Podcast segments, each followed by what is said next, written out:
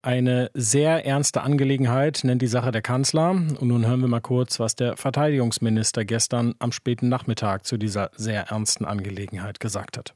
Es handelt sich um einen hybriden Angriff zur Desinformation. Es geht um Spaltung. Es geht darum, unsere Geschlossenheit zu untergraben. Und dementsprechend sollten wir besonders besonnen darauf reagieren, aber nicht weniger entschlossen. Soweit Boris Pistorius. Die Rede ist vom Abhörfall bei der Bundeswehr. Offenbar hat Russland eine Videokonferenz deutscher Militärs belauscht und das halbstündige Gespräch Ende vergangener Woche veröffentlicht. Und darin diskutieren die Generäle den möglichen Einsatz deutscher Taurus-Marschflugkörper in der Ukraine, was der Kanzler ja nicht will. Tja, und nun reden wir drüber mit Henning Otte von der CDU. Er ist stellvertretender Vorsitzender des Verteidigungsausschusses im Bundestag. Guten Morgen, Herr Otte. Guten Morgen, Herr Kober. Der Verteidigungsminister spricht von einem russischen Informationskrieg. Wie schwer wiegt die Veröffentlichung dieses abgehörten Gesprächs? Dies zeigt, Herr Kober, erst einmal, dass die russische Regierung tatsächlich dabei ist, uns auszuspionieren, auszuspähen und abzuhören. Das ist ja jetzt auch von Russland bekannt gegeben worden. Und von daher müssen alle Vorsichtsmaßnahmen getroffen werden, die jedenfalls von den Führungsoffizieren der Luftwaffe nicht beachtet worden sind.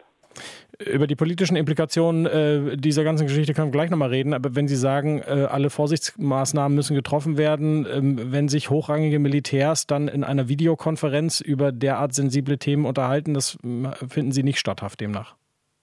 Ja, da sind zumindest die Sicherheitsvorschriften äh, außer Acht gelassen worden, die üblicherweise äh, beachtet werden müssen. Und ob sich nun jemand zugeschaltet hat oder ob jemand das abgehört hat, jedenfalls war es äh, hochsensibel, um was es dort ging.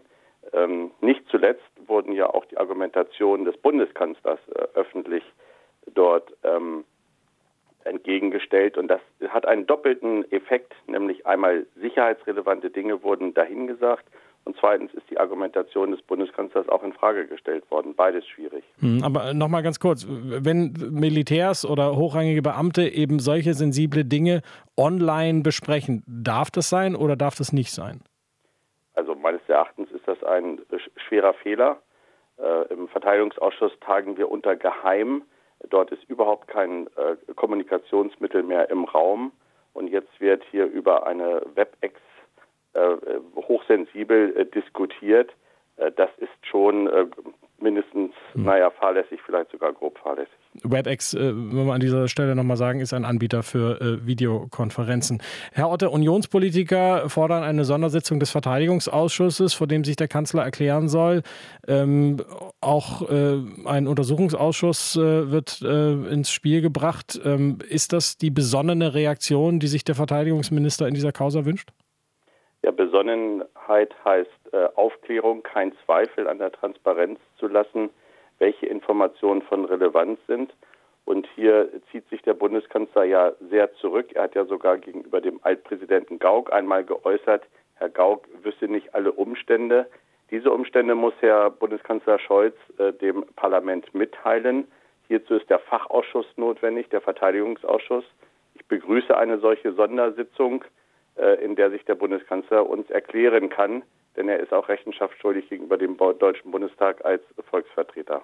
Was genau soll der Kanzler Ihnen da sagen?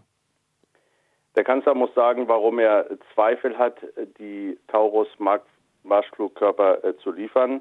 Der Kanzler muss sagen, warum er sich gegenüber äh, Europa quasi ins Abseits stellt, denn äh, britische Kräfte und auch französische Kräfte liefern solche Waffen. Und er muss sich auch erklären, warum die Mehrheit der Mitte des Deutschen Bundestages äh, für die Lieferung von Taurus ist, selbst in seiner Ampelkoalition, nur er persönlich nicht. Weitreichende Waffen hat, hat, äh, die Ampelkoalition ja festgelegt, ähm, oder zumindest die Parteien der Ampelkoalition äh, solle äh, die Bundesregierung liefern. Nur hat eben Taurus nicht namentlich genannt. Äh, das ist richtig namentlich nicht erwähnt, aber die Äußerungen zum Beispiel der Vorsitzenden Verteidigungsausschuss, Frau Strack-Zimmermann, oder selbst des Bundesministers der Verteidigung, äh, der sagt, äh, ob Taurus geliefert ist oder nicht, müsse der Antragsteller beantworten, impliziert ja, dass er auch dafür wäre. Und es geht darum, der Ukraine die notwendigen Mittel zur Verfügung zu stellen. Denn Russland greift täglich an mit Gleitbomben oder auch mit äh, Drohnen, zum Beispiel am letzten Wochenende in Odessa mit vielen Toten. Und äh, es gilt nach wie vor die Devise, Russland muss diesen Krieg beenden und muss sich aus der Ukraine zurückziehen. Herr Otte, Sie fordern ja, dass Deutschland äh, Taurus Marschflugkörper an die Ukraine liefert, also Sie, äh, die Union. Wie auch immer klein die Chance war angesichts der Haltung des Kanzlers, ist sie nach dieser Veröffentlichung jetzt nicht vollkommen dahin? Der, der Kanzler muss sich jetzt einen Ruck geben um Stärke zu zeigen, um Vertrauen zurückzugewinnen. Er darf nicht weiter die Bevölkerung Deutschlands verunsichern und auch nicht äh, die Partner in Europa. Und deswegen geht es darum, dass man sich einmal in die Augen guckt, um zu sagen, sind wir bereit, Taurus zu liefern? Das ist keine persönliche Entscheidung des Bundeskanzlers, sondern der Mehrheit des Deutschen Bundestages. Und die ist klar dafür, der Ukraine dieses Mittel nicht vorzuenthalten. Dieses abgehörte Gespräch hat ja offengelegt, dass westliche Militärs offenbar stärker in der Ukraine aktiv sind, äh, dass britische Soldaten beim Bedienen der britischen Marschflugkörper involviert sein sollen. Welche Gefahr liegt darin? Es liegt erst einmal die Gefahr darin, äh, dass Dinge preisgegeben worden sind, die nicht in die Öffentlichkeit gehören, weil es auch die Souveränität unserer Partnerländer äh, betrifft. Das ist ja der zweite schwere Fehler, der hier jetzt ähm, erfolgt ist. Und es geht darum, dass wir uns abstimmen. Das ist das wichtige Signal gegenüber Präsident Putin, dass die europäische Gemeinschaft geschlossen steht, dass die europäischen Partner der NATO geschlossen stehen äh, und es ihm nicht gelingt, einen Keil zwischen Frankreich, Großbritannien, beispielsweise Polen und Deutschland zu treiben. Das sagt der CDU-Bundestagsabgeordnete Henning Otte. Er ist Vizevorsitzender des Verteidigungsausschusses. Herr Otte, vielen Dank für Ihre Zeit heute Morgen. Danke Ihnen, Herr Kober. RBB 24 Inforadio vom Rundfunk Berlin-Brandenburg.